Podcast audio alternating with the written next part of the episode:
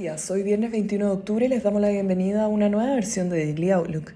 El tipo de cambio abre 982 pesos por sobre el cierre del día de ayer.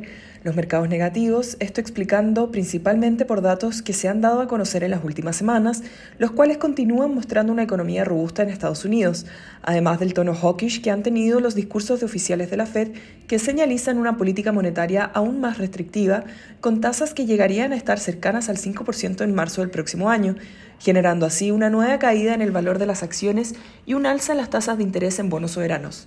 En Asia, el yen continúa debilitándose contra el dólar, superando esta semana nivel en el que el Banco Central intervino en el pasado, por lo que los analistas están atentos a medidas que la entidad pueda tomar.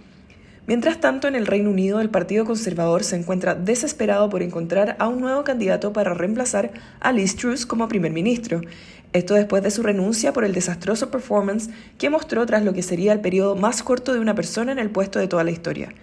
Se espera que el nuevo nombre de quien quede a cargo de la oficina se dé a conocer la próxima semana y entre los candidatos más probables resuenan Rishi Sunak, Penny Mordaunt, incluso considerándose la posibilidad que Boris Johnson vuelva a la cabeza del gobierno británico.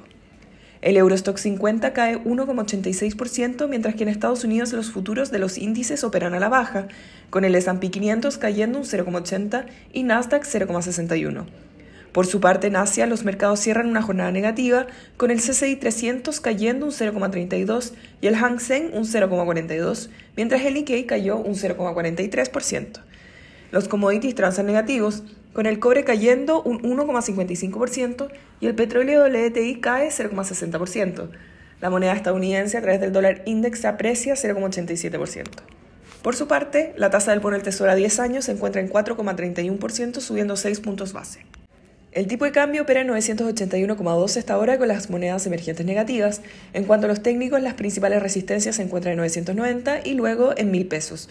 Por su parte a la baja, los principales soportes se encuentran en 982 y luego en 974.